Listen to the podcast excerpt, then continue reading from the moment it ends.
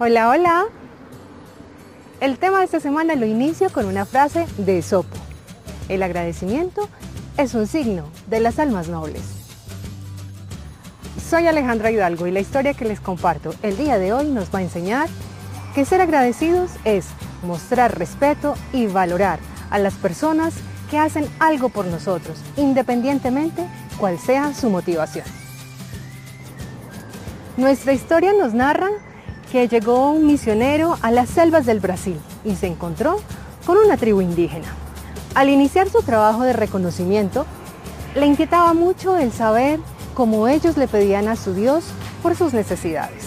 Entonces, se acercó al, al, jefe de la tribu y le preguntó. El jefe, al escuchar estas preguntas, no entendía realmente cuál era su origen. Y le contestó al misionero, mira, realmente nosotros cuando nos reunimos a orar, no le pedimos nada a nuestro Dios. Nosotros nos reunimos y le agradecemos, porque todas nuestras necesidades están satisfechas, no nos hace falta nada. Gran lección la que nos trae esta historia. ¿Sabías que el agradecimiento es uno de los mayores factores que contribuyen a la felicidad en general? Bueno, es cierto.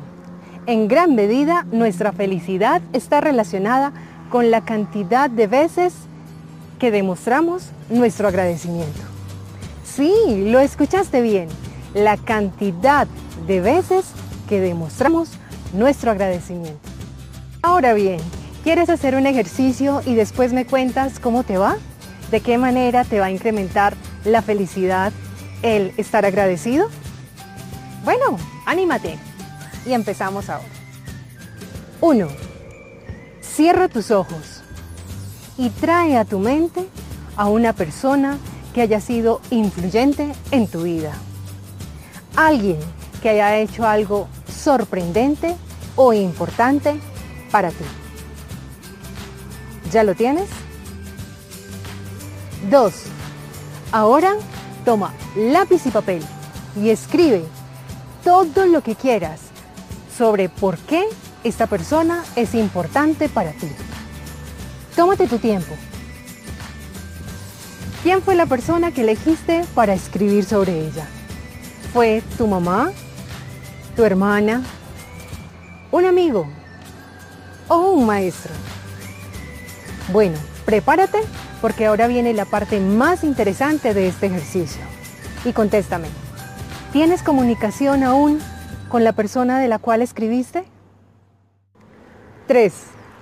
Ahora toma tu teléfono y llama a esa persona para que le leas lo que le escribiste. ¿No tienes el número? Bueno, pues entonces intenta ubicar a un familiar o a un amigo, pero no te pierdas de esta preciosa oportunidad. ¿Sientes la emoción cuando estás marcando su número de teléfono? Cada timbre acelera más tu corazón. ¿Ya te contestó?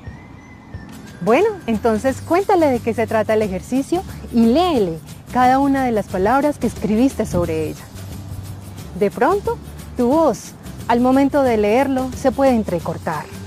Y en algunas ocasiones, hasta te pueden dar ganas de llorar. No importa, no te contengas.